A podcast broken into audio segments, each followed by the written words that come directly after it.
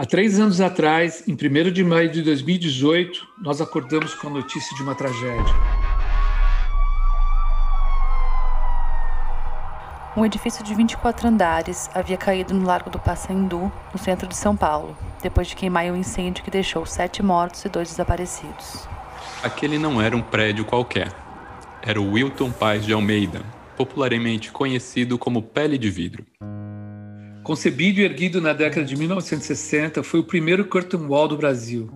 Em termos mais simples, vou tentar explicar, é, foi a primeira fachada totalmente envidraçada, sem uma ligação é, mais franca entre a estrutura da torre e esse envelope translúcido. Era tão transparente que dava para ver o Pico do Jaraguá por entre os andares. Esse edifício é um símbolo de um tempo glorioso da arquitetura moderna no Brasil a gente pode dizer que ele é um sopro de esperança, um dos últimos sopros de esperança antes do começo da ditadura militar. E a história do Pele de Vidro faz um interessante paralelo com a história do país. Ele surgiu como um símbolo do arrojo técnico e do otimismo presente no Brasil daquela época e teve diferentes funcionamentos. Foi sede de companhia de vidros, depois da Polícia Federal, da agência do INSS, até ser abandonado pelo poder público no início deste século XXI. Por muitos anos se pensou o que fazer com o edifício. Pensaram que poderia ser um SESC, mas a verdade é que nada foi para frente. Até que o movimento de moradia acabou ocupando o prédio nos anos 2000, e com isso, dezenas de famílias passaram a chamar o pele de vidro de lar. E aquele edifício cristalino passou a ter suas fachadas tomadas por imensos grafites, de forma que era possível ver o dia a dia desses moradores pelas janelas. Até o fatídico 1 de maio de 2018. E é sobre essa história que a gente vai conversar hoje.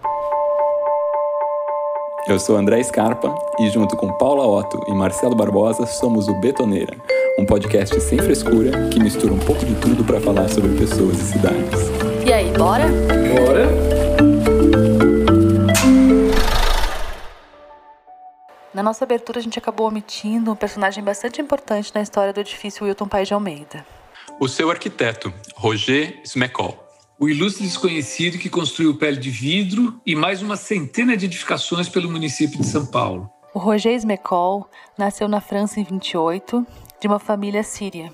Ele veio para o Brasil com um ano de idade e ele se formou em uma das primeiras turmas da Faculdade de Arquitetura e Urbanismo de São Paulo. Ele teve um escritório bastante próspero, mas ele acabou falecendo precocemente em 76. E quem vem recuperando a história do arquiteto é a sua filha, a jornalista e cineasta Denise Smecol, nossa convidada do episódio de hoje. É, a Denise é autora do documentário Crianças da Amazônia, de 2008, uma incursão dela no meio da floresta à procura de indígenas que ela tinha fotografado 15 anos antes, quando ainda eram crianças. O filme foi premiado em diversos festivais dos Estados Unidos, na França e até no Nepal. A Denise mora hoje na Califórnia e por lá trabalhou em diversos filmes e comerciais. Por exemplo, como co-diretora e coprodutora de Digital Journey, uma série da PBS, emissora americana, sobre as novas tecnologias em determinados contextos, que recebeu um prêmio Emmy. Bom, há cerca de cinco anos, a Denise acabou começando uma pesquisa para redescobrir a história do pai dela, que morreu quando ela era ainda criança. Foi quando ela se deparou com a história do edifício Wilton Paz de Almeida. Ou seja, o Skin of Glass começou a ser gravado ainda antes do desabamento, quando pele de vidro ainda era uma ocupação de moradia. Denise, seja muito bem-vinda ao Betoneira. Obrigada, prazer estar aqui com vocês. Prazer é nosso. Agora a gente queria começar, né, pedindo para você contar um pouco para a gente qual que foi a sua motivação inicial para fazer o documentário Skin of Glass. Bom, na verdade, é uma história longa, hein? A gente tem tempo. a gente tem tempo. então, eu primeiro eu fiquei sabendo do prédio na situação que ele estava, com a ocupação em 2015, eu acho quando uma amiga estava fazendo uma tese, né, um TCC sobre o prédio, e ela me ligou e perguntou, né, se eu conhecia o Roger Smeco, acho que ela não sabia que era meu pai, e a gente uh, começou a conversar sobre o projeto dela, a Ana Mendes, e, e aí ela me mostrou as fotos, eu também fui no, no, Google procurar, e eu fiquei um pouco assim em choque quando eu vi o prédio daquele estado, né, não esperava, não tinha a menor ideia do que estava acontecendo. E aí a gente começou a falar do meu pai, eu comecei a pensar que eu tinha um projeto muito antigo de fazer um livro sobre os projetos do meu pai, porque eu, eu achava que, que seria legal isso há 20 anos atrás. E no fim acabei mudando para cá, para os Estados Unidos, e o projeto do livro ficou meio guardado. E... Então o que aconteceu é que quando eu, eu descobri o prédio naquele, naquele estado, eu comecei a pesquisar imagens do prédio dentro, fora, encontrei umas fotos, e aí depois me voltou a ideia de fazer esse livro sobre os projetos do meu pai em geral. E, e através de pesquisa, de conhecimentos que eu fui fazendo, né, no, entre 2015, 2016, 2017, eu comecei a conhecer um monte de pessoas que tinham interesse em participar desse livro.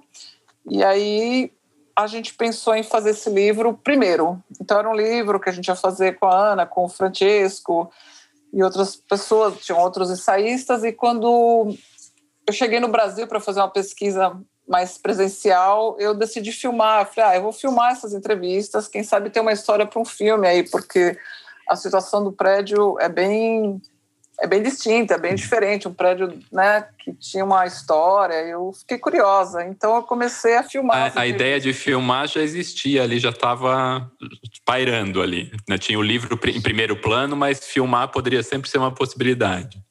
É, porque como eu sou cineasta, eu comecei a conversar com os meus amigos aqui. Ah, claro. será que tem uma história aqui? Olha só essas fotos, olha só essas pessoas que eu descobri em fotos que moram no prédio, e eu fiquei curiosa, eu queria conhecê-las, queria saber como era viver dentro daquele prédio, né, tudo de vidro. Sim.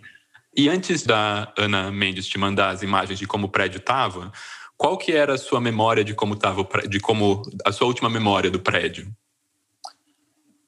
A minha memória, acho que a mais recente, era de muito tempo atrás, eu dirigindo assim com a minha mãe, passando pelo centro, hum. e ela falou: "Oh, aquele prédio foi teu pai que fez, é o prédio agora da Polícia Federal. Eu lembro que eu olhei de longe, Ai, acho que, a gente estava assim. Quantos anos você tinha? Ai, eu não me lembro. Se ela, acho que ela estava dirigindo, acho que não era nem eu. Então, assim, adolescência. Nossa, ou... deve ser emocionante esse momento. É, foi emocionante, mas ao mesmo tempo me deu aquela coisa assim: ah, mas o que a Polícia Federal está fazendo dentro do prédio? Sim, verdade. É. Eu, eu, eu, pensei comigo mesma, mas ele fez para a Polícia Federal? Ela falou: não, eles mudaram gente, ou alguma coisa assim. Então acho que deve ter sido depois que ele faleceu, depois dos anos, começo dos anos 80, de, talvez ele tinha uns 20 anos, sei lá, 18 anos. Mas a gente ainda estava vivendo na ditadura, então aquela imagem de ah, Polícia Federal lá, que estranho, né? Tinha uma certa Sim. conotação. Sim. Sim. É, é não era legal, né? Não, não era legal. É. Quando vocês começam daí a pensar, montar essa pesquisa e surge essa ideia de poder ser um documentário, você já via o Pele de Vidro como o tópico principal ali, como um, como um, um ponto de, de apoio para contar toda essa história? Então, eu, eu vi que o prédio ele tinha uma história incrível e que, inclusive, ele refletiu um pouco da história do Brasil dentro dele, né? Nesses últimos Sim, 50 total. anos. Assim, esse começo né, do, do modernismo, uhum. momento de esperança, de otimismo, né? E um prédio que tinha uma tecnologia super avançada para a época, assim, o primeiro cartão wall do, do Brasil, acredito. Então, com o passar do tempo, né, o prédio passa para a União, e aí, de repente, a gente tem a ditadura logo depois. Acho que o prédio estava mal sendo aberto, né, realmente, porque demorou anos para ele ser finalizado. Aí já, a gente já estava vivendo uma ditadura militar, e aí, anos depois, né, a, a Polícia Federal mudou para o prédio.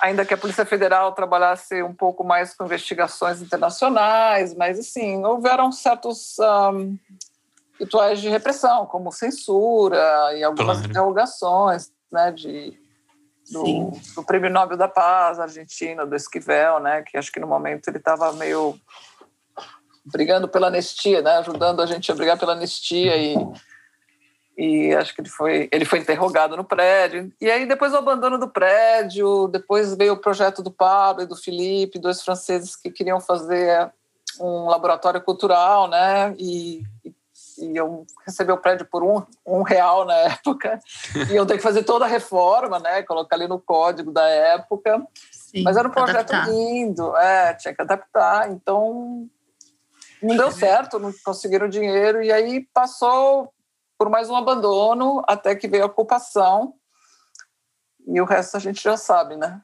Denise, o, o, o, roteiro se desenvolve, a gente analisando né, o, o, filme, o roteiro se desenvolve em duas linhas paralelas. Ah, ah, além da história do edifício em si, aparece também a sua relação pessoal com seu pai, né? pelo menos vem do teaser que a gente que você mandou para a gente. É, você poderia nos contar um pouco sobre essa descoberta do teu pai enquanto arquiteto? Você falou que você estava andando e você viu o primeiro prédio, essa, essa questão de descobrindo e, e da obra do Roger Smecol, o que você já sabia por histórias familiares e o que veio a descobrir nos últimos anos. Um monte de, um monte de pergunta, hein? São várias perguntas. várias perguntas. Pergunta 1A. então, a pergunta. Um... Bom, vamos começar pela narrativa, vamos começar pelo fim. Eu, sou, eu não sou uma pessoa linear, eu não tenho uma mente linear, né? Então, às vezes eu vou mudando a ordem das histórias, mas eu acho que ela sempre chega no mesmo. No mesmo uh, elas sempre vêm do mesmo princípio e terminam em lugares diferentes. Mas eu acho que o, a história do filme, além de eu descobrir que tinha o prédio tinha todas essas camadas né, de história refletindo o Brasil. Aí tinha toda essa, tinha uma outra história que era a história da minha reconexão com meu pai, né? Eu acho que quando eu decidi fazer o filme, eu pensei, puxa, que legal, vai ser um momento de eu meio reconectar com meu pai, que eu perdi tão jovem, né? E, e como Sim. artista também, como cineasta, eu acho que a gente dividia assim essa esse amor pelas artes, né? Ele como arquiteto. Então eu pensei, pô, vai ser incrível entrar naquele prédio, conhecer as pessoas, ver como elas estão morando dentro daquele daquela torre de vidro, quem são elas, como é que elas vieram parar naquele prédio. Então eu comecei a pensar meio assim, ah, que legal, vou entrar dentro de um prédio muito especial dele, né? E vou contar essa história. Uhum. E, e aí eu começou, lógico, né? Assim, eu comecei a ficar tão emocionada conversando com as pessoas que eu ia encontrando, que eu ia pesquisando, os arquitetos que conheceram ele, pessoas que trabalharam no escritório dele, amigos. E aí eu, eu via que eu me emocionava demais e que ah. tinha emoção aí na história e que ela tinha que ir para um lado pessoal também, né? Eu acho que claro. tem tudo uma uma, uma perda assim super jovem, né, de uma menina de 14 anos. Então, eu senti muita falta dele quando eu defini meu, meu lado profissional, né, porque a gente dividia essa coisa da, das artes, enfim. Imagina. Então, eu, eu achei que era uma maneira de contar a história, mesmo porque tem uns paralelos na história com a minha história do meu pai, com a história da minha tentativa, das minhas várias tentativas de entrar no prédio, né? Então eu, eu acho que isso cria uma certa tensão dramática no filme, vai criar, né? Para contar essa história assim, de eu tentar entrar, ter acesso, não ter acesso. Meu pai se separou da minha mãe logo antes dele morrer, aí ele casou contra contra a mulher, que tinha um filho. Então assim, foi um momento que que foi muito traumatizante naquela época para uma menina de 14 anos. Aconteceu tudo muito rápido, né? E eu perdi um uhum. pouco o acesso que eu tinha ele, que era incrível antes. Era Não, e deve legal. ser um quase conhecer ele de novo, né? O, conhecer de verdade ele, talvez, né? Sim. Talvez tirar o fator emocional da jogada e entrar, num, conhecer ele como pessoa, sei lá, como profissional, outro, outros layers, né? De personalidade, talvez. Acho que deve ser muito interessante o processo todo. Sim, é. Aí veio também esse processo, né, de conhecer e reconhecê-lo, né? Porque na verdade eu imaginei Sim, que ele tinha, sei lá, uns 10 prédios, a nossa casa, e de repente a gente começa a fazer essa pesquisa. Aliás, quantos prédios são, Denise? Quantos prédios Olha, são? Quantos projetos são?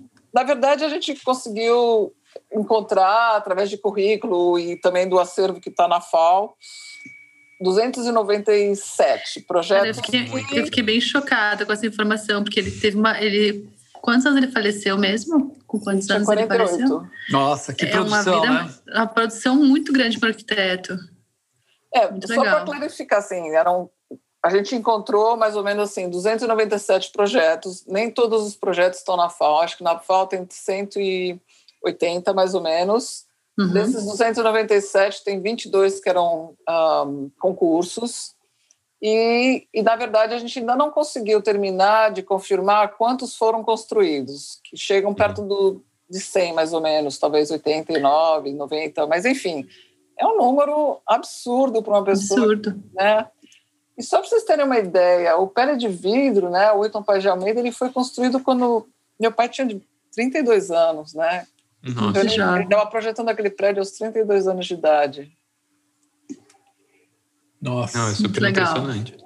E, e, e, eu te perguntei também de eh, você já sabia por histórias familiares que dos outros projetos como é que foi essa tinha a questão da casa né tinha as questões dos prédios públicos e a casa de vocês é, que isso vinha todo imbuído de uma coleção de histórias né como, como é que foi isso eu cresci numa casa, né? Eu nasci e cresci numa casa que ele projetou, né? Que foi Isso. muito especial, uma casa toda aberta, com muitos vidros também. E então, assim, eu tinha uma ideia assim de alguns projetos que eu visitava com ele quando estavam sendo construídos na Paulista. A gente ia fim de semana, sabe, ver os prédios sendo construídos, sendo vendidos, os prédios comerciais, né? Tem aquele em frente ao MASP, o André Matarazzo, tudo de vidro marrom. Tem mais um, uhum. o do lado do Conjunto Nacional também é dele. Acho que é o Cerro Azul. É. E, enfim, então, assim, eu cresci também convivendo assim, indo muito no escritório, vendo as maquetes, eu adorava ir no maqueteiro no fim de semana, né? Era toda aquela coisa miniatura, parecia minha casa de bonecas. E e assim, era tudo muito rico, né, em termos de também visitar a casa de amigos que ele tinha construído, você pode me dizer por que, que o pele de vidro virou o marco da arquitetura brasileira na época?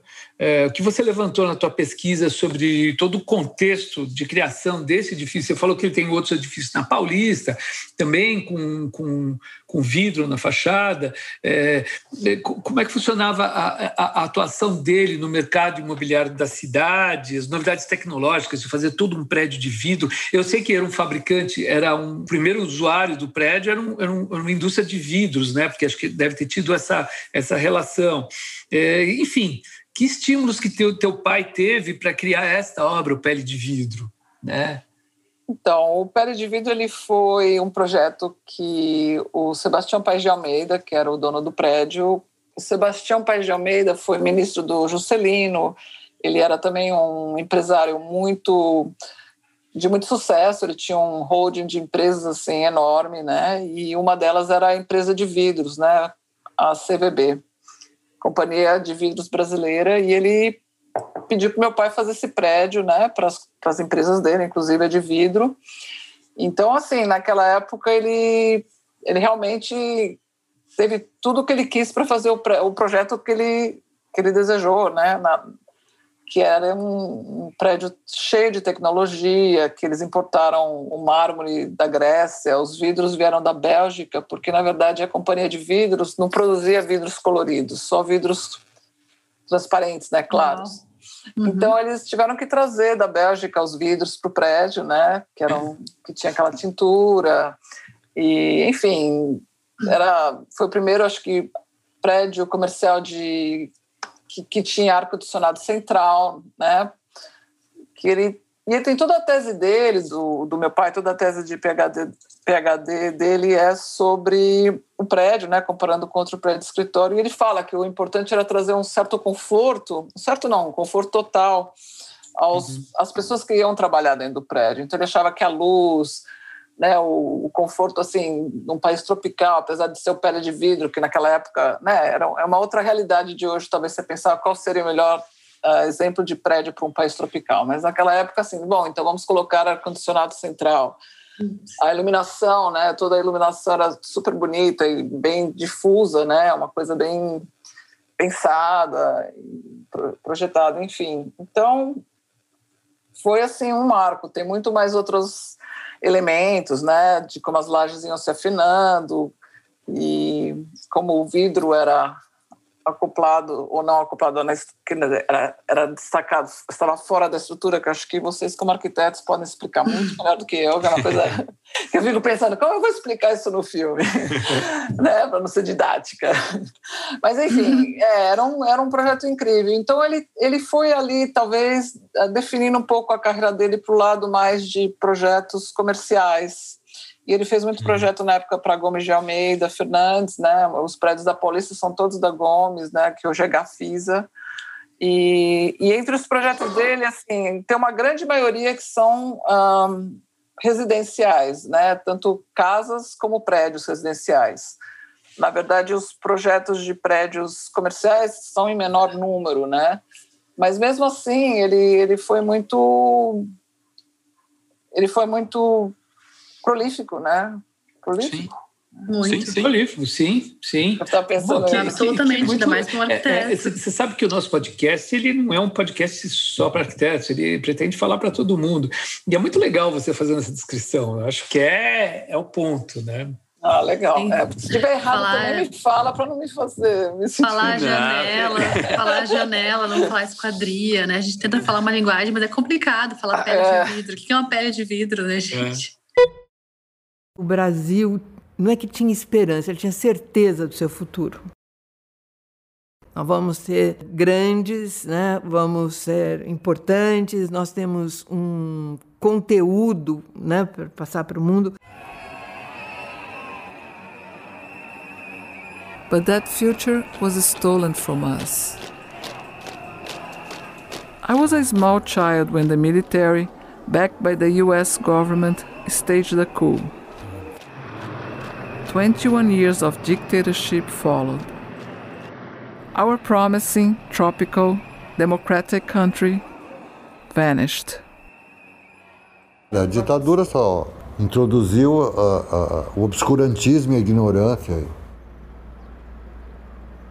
During these dark years, the federal police occupied the Pele de Vidro, and the space of openness and light became the center of fear and surveillance. Mas, Denise, a gente acabou assistindo o teaser, muito lindo o teaser do Skin of Glass. Assim, é muito emocionante. Muito emocionante, assim, só imagino que vai ser o final. E tu falou um pouquinho antes sobre essa questão de como o prédio fez um paralelo com as questões sociais do Brasil, na história do Brasil.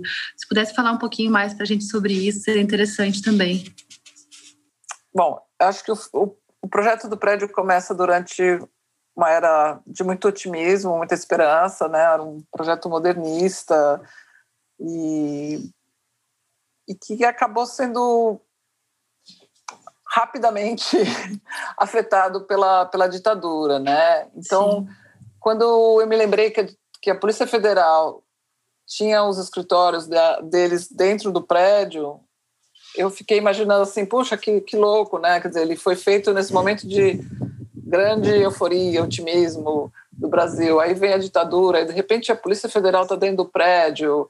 Sim. Aí o prédio abandonado, que foi aquele momento também do descaso, né, que a gente estava vivendo politicamente no Brasil, porque a ditadura, né, teve o teve um, um, falso milagre econômico, né? Na verdade, não, não existiu um, um, nenhum milagre econômico, né? Aquela falsa ideia de que o Brasil estava prosperando e e depois, assim, com ocupação. Aí o projeto do, do Pablo e do Felipe, em trazer esse, esse laboratório cultural para dentro do, do prédio, né? Foi uma coisa assim, então, de novo, ah, vamos tentar de novo trazer um, um sonho para esse prédio, né? Que foi um sonho. E no final não conseguiram fazer esse projeto e aí vem a ocupação. E a ocupação, infelizmente, terminou de uma forma que muita gente já estava esperando, né? Assim, eu lembro que quando eu comecei a ler sobre o, o prédio, antes entre 2006, 2016 e 2017, quando eu estava pesquisando, um, eu via muitas matérias de pessoas falando: puxa, que descaso, olha como o prédio está, qualquer momento pode acontecer uma, uma tragédia naquele prédio. Eu acho que foi um pouco essa, essa sensação assim da urgência, sabe, em entender o que estava acontecendo, em Uhum. Pensar naquele prédio de uma forma assim mais o que, que ele representa, né, dentro dessa cidade, né, dentro desse país, que eu que eu meio me atirei em, em querer fazer esse filme. Eu falei, não, eu vou, vou ver qual é, vou tentar combinar todas essas coisas, que era a reconexão com meu pai e a história desse prédio, que estava cada vez me fascinando mais, né? Uhum. Mas, infelizmente, eu não consegui entrar no prédio. Com certeza o prédio autoriza assim uma, uma viagem no tempo através de diferentes períodos de história, né? do entusiasmo do, do, do, do movimento moderno, do racionalismo, da, da tecnologia, da, da construção do vidro, da ditadura, do abandono. Ele era mais emblemático ainda na medida em que ele foi buscar a linguagem do vidro para se exprimir de uma maneira fantástica. É a primeira fachada de vidro da, da América Latina. prédio totalmente transparente, você você está voando no meio do centro de São Paulo. A bossa nova, basicamente é conhecida no mundo a partir de 61. Mas nos anos 50, a arquitetura era a grande arte de exportação do Brasil. A ONU já tinha sido desenhada pelo Niemeyer. Mas e para fazer esse filme, é, Denise, você, você partiu também de, de, de, diversas entrevistas, né? Você entrevistou arquitetos, especialistas, jornalistas. A gente viu no, no teaser aparece o Raul Justilores, que também já conversou com a gente aqui. É, e você foi entrevistar também os moradores da ocupação. Queria daí perguntar para você um pouquinho como é que foi essa aproximação e o contato com quem estava habitando né, o Pele de Vidro. E também como que foi o contato com os líderes de movimentos sociais de moradia. Então, eu tentei por meses, né? Eu cheguei em 2017, acho que em outubro, e eu fiz essas entrevistas, né, com o Paulo Mendes da Rocha, que foi colega do meu pai, a, o Raul Justes, a Regina Meyer, foi assim, meio frustrante, né? Foi meio difícil porque eu queria entrar, eu queria entrar, eu não tinha acesso, eu negociava, eu pedia. Não, vai dar certo, não se preocupe, né? Os, os, os líderes da ocupação me diziam, né? Não, vai dar tudo certo, calma aí, vamos conversar. E daí eles me enrolavam, desapareciam, aí eu ia lá, aí eu de repente conheci o Pericles, que foi um que é do movimento né, de ocupação, e ele falou: Eu te ajudo, vamos lá, vamos lá, eu vou com você. E ele foi, deixa eu tentar conversar com ele. Eu fiquei pensando: Poxa, talvez ele, ele consiga explicar melhor do que eu, né? O que, que eu quero, enfim, ele é do movimento, do movimento, mas, enfim, eles trabalham na mesma área, eles têm a mesma preocupação. Pensei tudo isso e achei que podia mudar, ajudar, nada, nada, nada. Aí, uhum. aí eu precisei vir embora, né? E, e, e foi bem frustrante. Então, quando eu estou aqui, cinco meses depois, eu recebo essa notícia que o prédio tinha pego fogo e, Sim. e tinha Pois é. Queria te perguntar como é que foi esse dia, como é que tu ficou sabendo da queda, como é que foi para ti?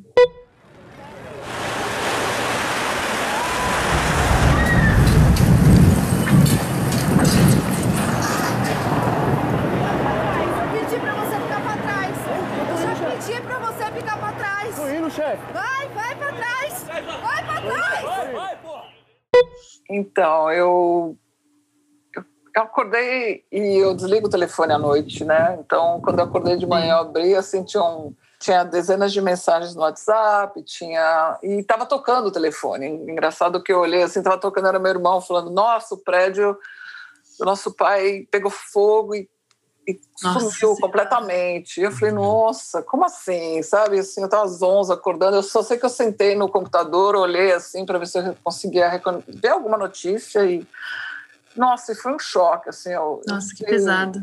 Foi super pesado. E já tinha um monte de jornalista também escrevendo, querendo fazer entrevista. E, e foi muito difícil, assim, eu não sei, passaram mil coisas pela minha cabeça e aí eu pensei, não, o filme continua, a história continua. E... Ganhou mais uma camada de complexidade na equação. Não, e eu penso também assim, foi a queda e, os, e as semanas seguintes, né? A comoção nacional, as pessoas na praça, morando ao céu aberto. Como é que foi isso? E como é que foi as menções ao teu pai também? Como é que foi isso? Teve, ele foi citado? Isso foi um fator importante? Ah, eu acho que foi quando mais ou menos começaram a descobrir o Roger, né? O Roger Smeco, Sim, porque na verdade dele. ele morreu em 76, muito pré-internet, né? Muitos anos antes da internet, quer dizer, Sim. os projetos dele não estavam na internet, ou mesmo antes, anos atrás, procurava o nome dele, assim, em 2000, e não achava, achava uma coisa aqui, outra ali, quer dizer, eu acho até que foi louco, porque foi quando as pessoas começaram a conhecer e entender, né, até o trabalho dele, e ficar mais exposto a quem ele era de verdade, porque ele não era conhecido, né? Uhum. Então, eu, eu decidi no dia eu decidi naquele dia que eu ia embora pro, que eu ia voltar para o Brasil e que eu queria queria ir de qualquer jeito, eu queria ver o que estava acontecendo. Sim. Aí eu fui, assim que eu consegui, né, me organizar. E aí eu cheguei, acho que no terceiro dia depois da, do, da tragédia, né? E aí eu fui direto do aeroporto, deixei minhas malas e já fui eu e o, e o meu cinegrafista, meu diretor de fotografia, o Leleco, direto para a praça. Bom, primeiro a gente passou no lote, né? Passou ali para ver o que tinha acontecido e foi assim, os dois assim andando na rua. Ele falou: "Ai, eu tô meio enjoado". Eu falei: "Eu também, tô com estômago". Eu falei: "Ah, tô né? nervosa". Né? Ele falou: "Eu também". Imagina. E aí, sabe, aquela, não sei, era uma situação meio de estar tá indo num velório de uma pessoa muito querida, né? E que de fato era isso, né? Na combinação das pessoas que depois a gente descobriu que tinham morrido, até então acho que a gente não sabia. Que vocês ah, conheciam, né? Alguma parte delas, pelo menos, né? Não, eu não conhecia ninguém, na verdade. Ah, eu só conheci na época que eu fui no prédio conversar, eu só fiquei no lobby, eu só conheci os coordenadores. E quem ah, passava. Entendi. Então eu não tinha conhecido. Pois, você nunca verdade, chegou a entrar no prédio mesmo, né? Nunca, nunca consegui Isso entrar. É muito doido. Eu nunca passei do lobby, né? Porque era hum. onde a gente entrava para conversar e pedir autorização e eu via até aquela escada, né, linda. A escada, a escada fantástica que tinha. É, e estava um pouco destruída, me deu uma tristeza. e, enfim, aí foi isso, eu fui direto para a praça e a gente começou a filmar e eu passei um mês lá praticamente indo quase todos os dias e começando a conhecer as pessoas. E aí foi quando eu descobri que ninguém sabia que eu queria filmar lá dentro, porque o que o líder me falava era o seguinte, o líder da ocupação, olha, eu tenho que falar com os moradores. E quando a gente voltava, e aí, podemos? Você conversou? Ah, eles não querem que você filme lá dentro. Eles não querem é, o pessoal, o pessoal tem um pouco de, de, de, de, preocupação, né? Porque é, é uma ocupação, então eles, eles não querem, nunca gostam que você filma muito, né? E acho que precisa foi... negociar isso, né? Não sei. Não, mas não, não foi essa a realidade. Na verdade, foi aí que eu descobri que eles nem sabiam que eu queria filmar lá dentro. E que eles, todo mundo falava para mim assim, nossa, a gente não sabia, é mentira. Ele nunca falou pra gente que você queria entrar. Na verdade, adoraria ter te mostrado minha casa. Aí o outro falava assim: Nossa, ela tomar um café comigo, que é isso, que legal. Ah, quer dizer não, que você foi boicotada pelo, pelo, pelo. Foi, porque na verdade o que acontecia? Naquela ocupação existia um movimento que não era um movimento que eu considero que muitas das pessoas que trabalham no movimento de, de moradia, de ocupação, vai até acho que os políticos, todo mundo vai entrar na mesma, todo mundo vai concordar comigo, eu concordo com todo mundo. Não era uma um era movimento legítimo. ético legítimo, é. Que era mais uma coisa assim, que eles estavam mais arrecadando dinheiro dos aluguéis, da, da, do, do, que eles pagavam, né, das taxas, e não revertendo na, em melhorias para o prédio, melhorias para os moradores, e as, e as condições de moradia dentro do prédio, pelas histórias que as pessoas me contaram, né? rato, sujeira, não tinha água, o esgoto, o cheiro, o lixo, até o quarto andar dentro do, do posto do elevador. Então, assim, tinha umas histórias super escabrosas, assim. Nossa. E aí eu fiquei muito chocada ainda, mais chocada ainda, porque, na verdade, eles estavam mentindo, né? Falando que iam deixar, não iam, iam estavam conversando com as pessoas e não estavam. Na verdade, eles já tinham decidido que eu não ia entrar e, e ficaram me cozinhando um pouco e até que eles falaram, não, não, não, não, os moradores não querem. Então, a história é diferente. Tanto que depois, durante, eu filmei em várias ocupações. Sim. Sim. Sim. É, Denise, conta pra gente, o, o Skin of Glass está em que fase de produção? A gente quer ver o filme, a gente viu o teaser, está morrendo de vontade de ver o filme. Alguma previsão de lançar ele? Como é que você pretende fazer? Então, eu comecei a editar agora em janeiro, né? Porque documentário aqui é uma coisa bem picada, vai aos pouquinhos. Você vai, faz um pouquinho, aí levanta um pouquinho de, de apoio, né? No Brasil, acho que tem essa coisa dos editais, né? Que dá aquele avanço, né? Então, assim, até você chegar num corte, num primeiro corte, na verdade, demora para você saber o quanto você vai demorar para conseguir tudo o que você precisa para terminar o filme, onde é que o filme vai passar.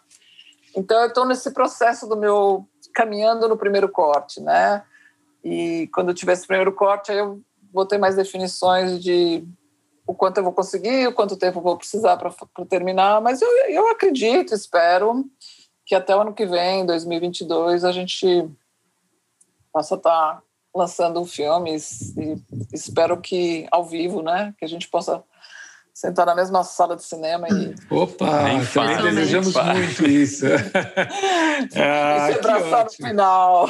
Muito bom. Todo o projeto do, desse filme começou com, com a história desse livro que eu queria fazer sobre meu pai e que hoje a gente tem esse projeto, que eu tenho esse projeto junto com o Francesco Perota Bosch, de escrever um livro sobre meu pai, o trabalho dele, enfim. E a gente tem se inspirado muito no livro para o filme e vice-versa. Eu acho que vai ser muito interessante ter tanto o filme quanto o livro que vão ser parecidos, mas também bem diferentes e complementares. Um completa o outro. Papi, tanta coisa mudou desde seu tempo.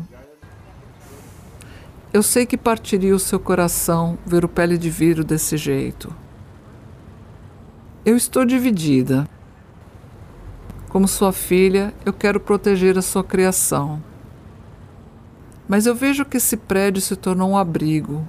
Suas paredes protegem tantas pessoas. E isso me toca o coração. Denise, muito obrigado pela tua participação, por você compartilhar o teu trabalho. Uh, parabéns pelo filme. A gente viu o teaser, mas a gente já imagina uh, o que pode ser o filme, né? Estamos é, muito ansiosos, estamos muito ansiosos para ver o filme, sem dúvida. Foi uma honra, Denise. Muito obrigada. Não, obrigada a vocês. Muito, muito bom revisar, né? Porque cada vez que você conta a história, ela, ela vem com, uma, com um monte de, de coisas diferentes na cabeça da gente. Assim, é legal, vai passando um outro filminho. Ela acontece de novo, né? ela acontece de novo, mas diferente. Exato. Bom prazer, obrigada. O prazer foi nosso. No próximo episódio, nós vamos continuar a conversa sobre o edifício Pele de Vidro, mas do ponto de vista da moradia e do déficit habitacional gigantesco que existe em São Paulo. Este episódio contou com trilha sonora de Mário Capi, Identidade visual de Flora Canal e Stefano Azevedo Aita. Roteiro de Francesco Perrota Bosch. Direção de Michele Oliveira. O print da nossa tela foi minuciosamente registrado pela nossa fotógrafa oficial Ana Mello. Edição e finalização de José Barrichello. Foram utilizados excertos do documentário Skin of Glass, de Denise Smeckel. Este episódio foi gravado na casa de cada um, enquanto não podemos voltar para os maravilhosos estúdios do Baco Arquitetos, no coração da Vila Buarque.